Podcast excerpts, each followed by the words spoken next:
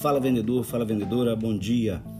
Hoje eu quero tratar com você nesse podcast sobre um, uma questão que muitos de nós de vendas, é, por vezes, já foi cobrado pela liderança, pela, pelo, pelo, cliente, pelo, por um colega de trabalho que viu uma entrega da gente, um, um trabalho que nós fizemos e falou: Poxa vida, você podia ter sido mais caprichoso nisso.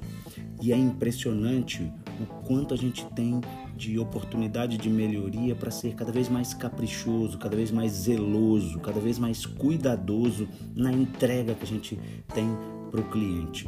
Quando eu digo entrega, eu digo no sentido de você, tudo que você se comprometer com o cliente, com a empresa que você representa, tudo que você se comprometer com um colega de trabalho, a gente precisa cada vez mais ser caprichoso, cada vez mais ser zeloso, cuidadoso.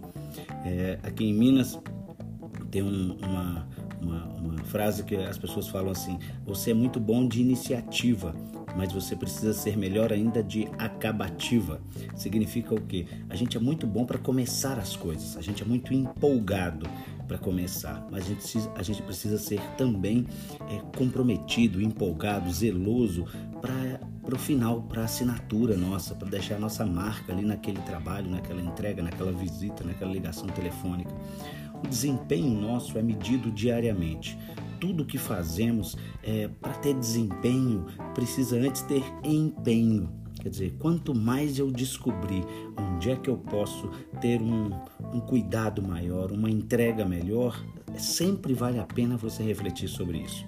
Por exemplo, quando eu olho para a venda, quando eu olho para as etapas de uma venda, por exemplo, se a gente começar a pensar em prospecção, prospecção é o início de tudo. Imagina que você tem aí o desenho de um famoso funil de vendas, né? Quer dizer, o funil de vendas, quer dizer, para lá embaixo ter vendas, lá em cima tem que ter prospecção.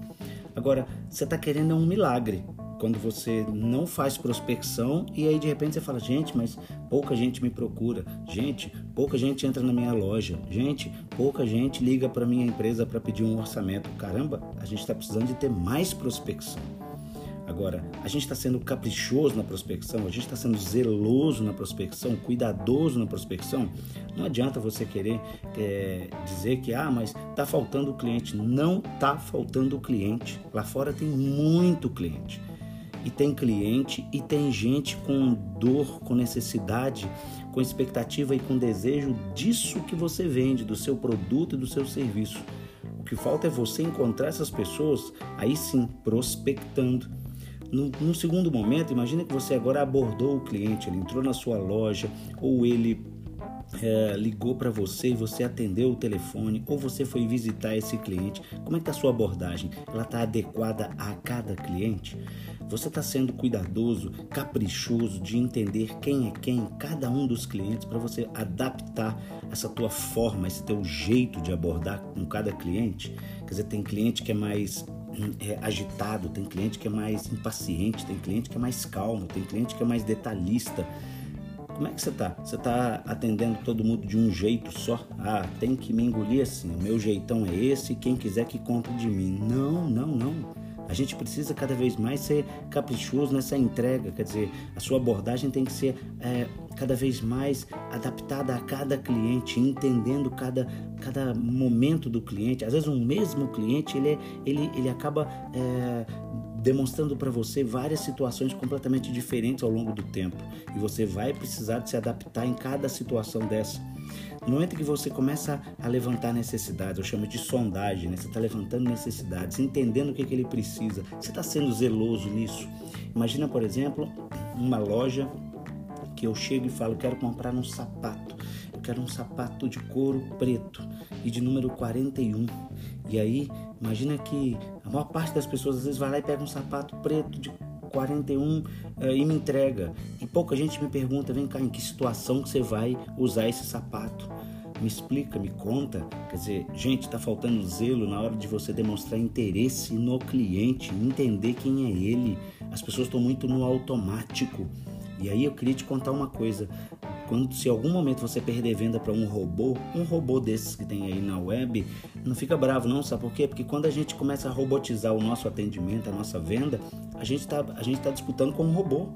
Então, qual que é o nosso grande diferencial? A gente começar a entender cada cliente, a gente mergulhar no universo dele, a gente ser entregue, a gente ser interessado na hora de fazer um diagnóstico, na hora de fazer um prognóstico. Quer dizer, você vai precisar cada vez mais, cara, fazer perguntas para esse cliente, entender esse cliente. Entrou alguém na sua concessionária para comprar um carro. Se você começa a conversar com essa pessoa e ele diz, olha, eu quero comprar um carro zero, quer dizer, tá faltando perguntar, vai ser o seu primeiro zero?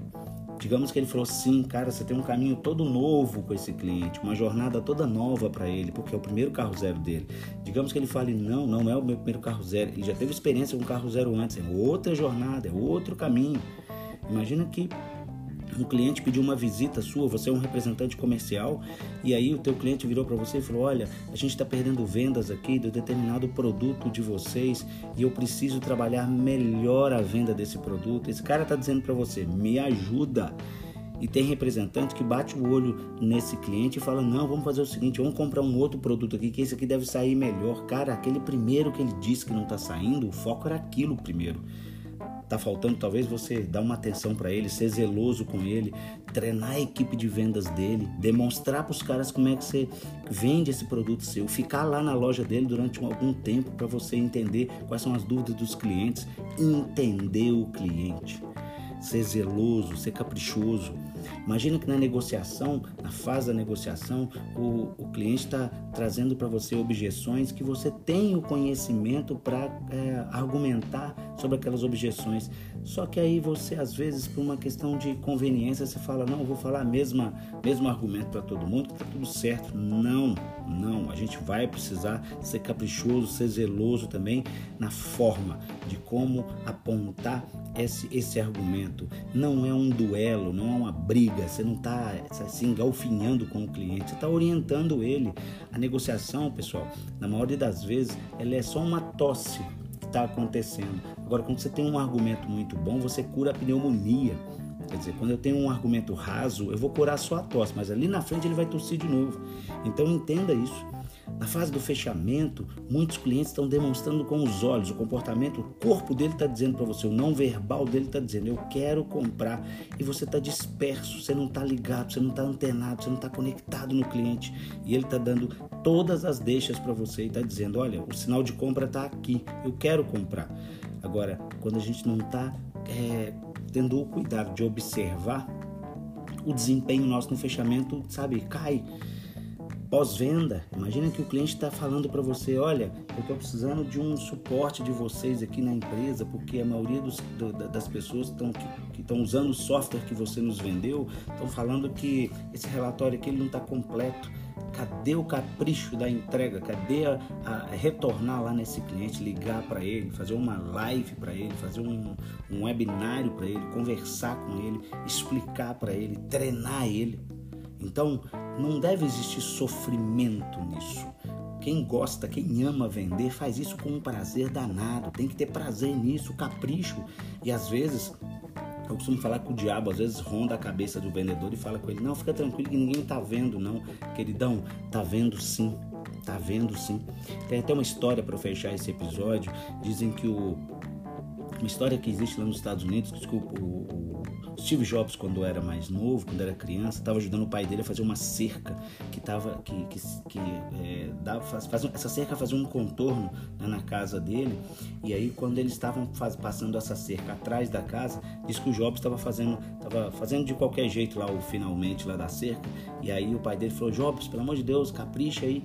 Aí ele falou: Não, pai, mas aqui ninguém vai ver não. Aí o pai dele virou para ele e falou assim: Meu filho, deixa eu te falar uma coisa. Nós vamos ver, nós veremos. Então capricha, tá vendo? Então assim, faça por você inclusive, faça pelo cliente, faça pela empresa que você vende, faça pelo teu resultado, mas também faça por você. Mostra para você que você é alguém que vai fazer diferença nesse mundo aí fora de um monte de, de pessoas que estão às vezes é, é, não prestando atenção no detalhe, no capricho. Então, toma atento Chegou a hora da gente começar a caprichar em tudo aquilo que a gente está fazendo. Legal? Você acabou de ouvir o podcast A Venda Não Pode Parar. Vamos que vamos!